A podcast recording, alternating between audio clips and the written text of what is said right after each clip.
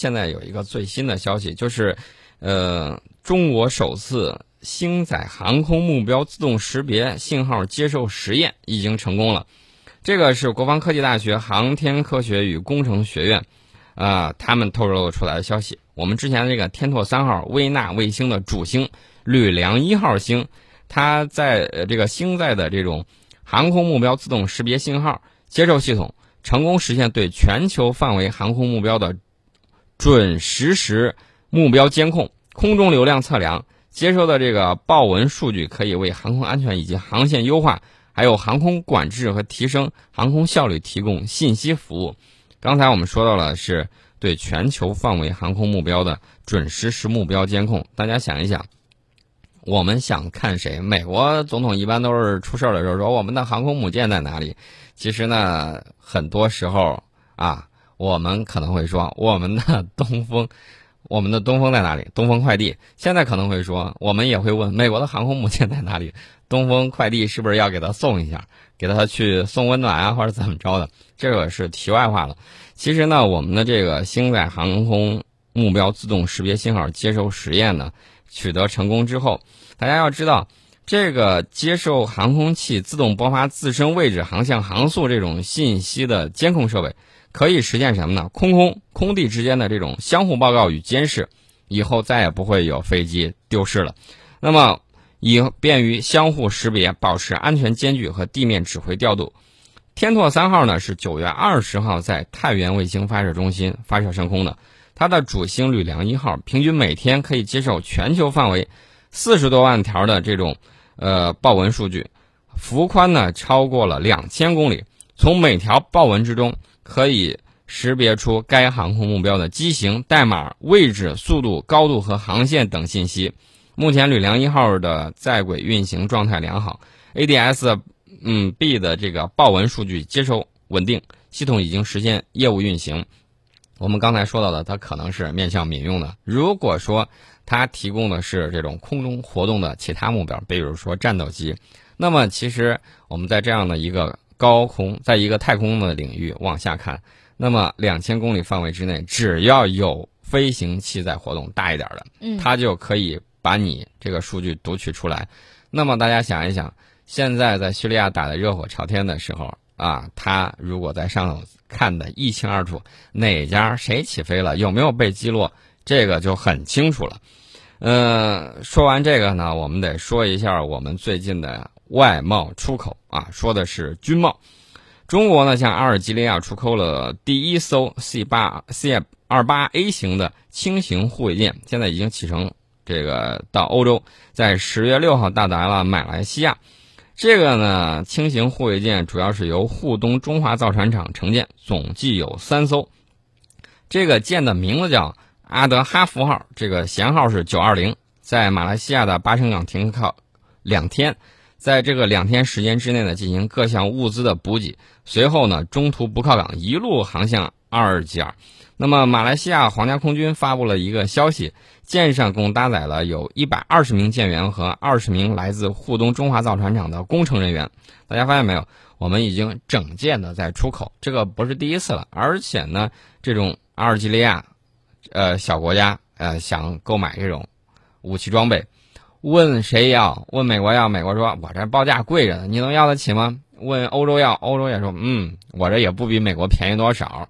那么他可能会就是兜里头钱不够，嗯，买谁家的好呢？肯定是买中国的。第一能造，第二呢，这个武器装备可能也就是三分之一的价格，甚至五分之一的价格买到了欧洲舰艇三分之二的这种性能。我们的性价比比较高，性价比那是非常高。这个舰长呢是二一百二十米，满载排水量是三千吨。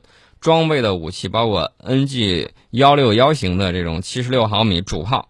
两座舰呃，就是舰身横向布置的 C 八零二反舰导弹发射架，以及八连装的呃防空导弹发射器，用来发射短程的这种海红旗七型的舰空导弹。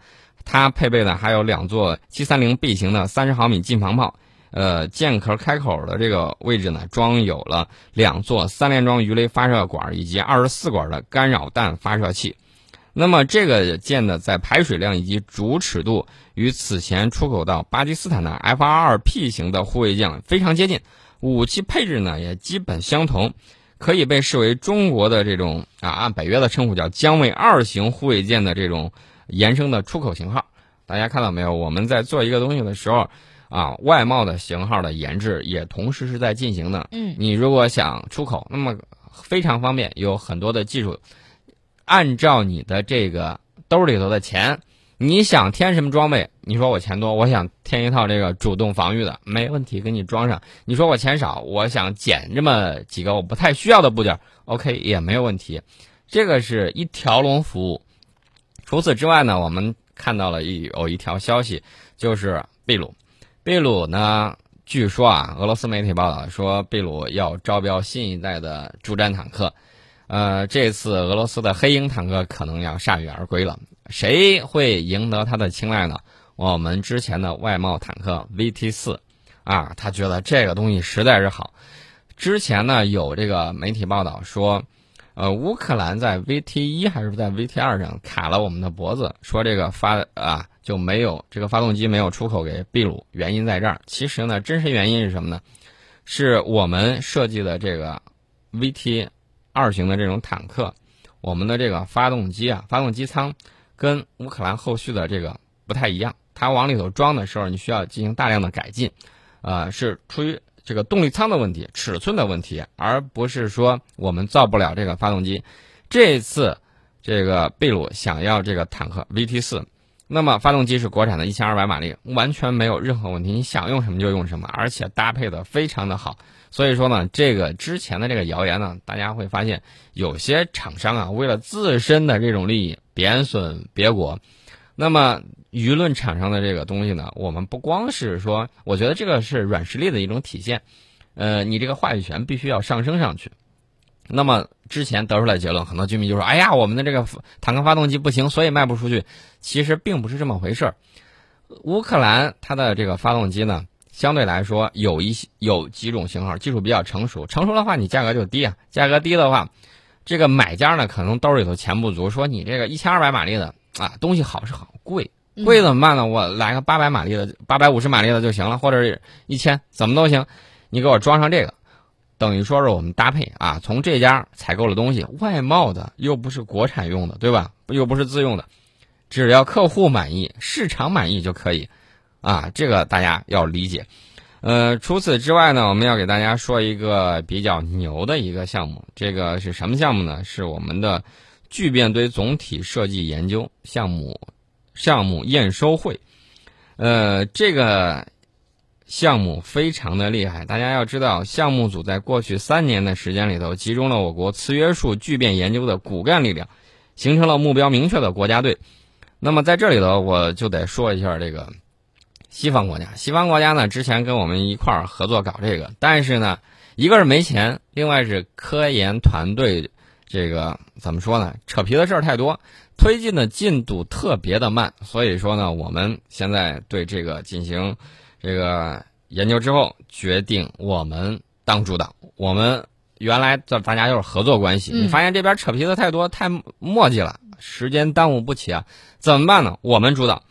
那么这个项目呢，同时也推广了呃，推动了广泛的这种国际合作，变成我们主导之后，那么世界聚变研究发达的国家，比如说美国、德国、法国、意大利这些国家，都和我国建立了密切的这种联系，全面参与了我们这个项目，就是聚变堆总体设计研究项目的这种设计。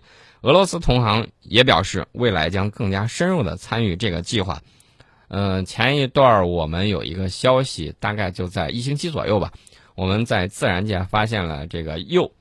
呃，再往前，我们有一个消息，就是说我们对铀的这种综合利用率已经提得非常高，可能原来这个铀可以供我们国家用几百年，现在已经这个利用率提高了，可以不用专门去提纯，我们的铀可以用上几千年。所以说，大家看到未来的这种。在能源方面，大家都知道，能源是制约你经济发展的一个非常重要的因素。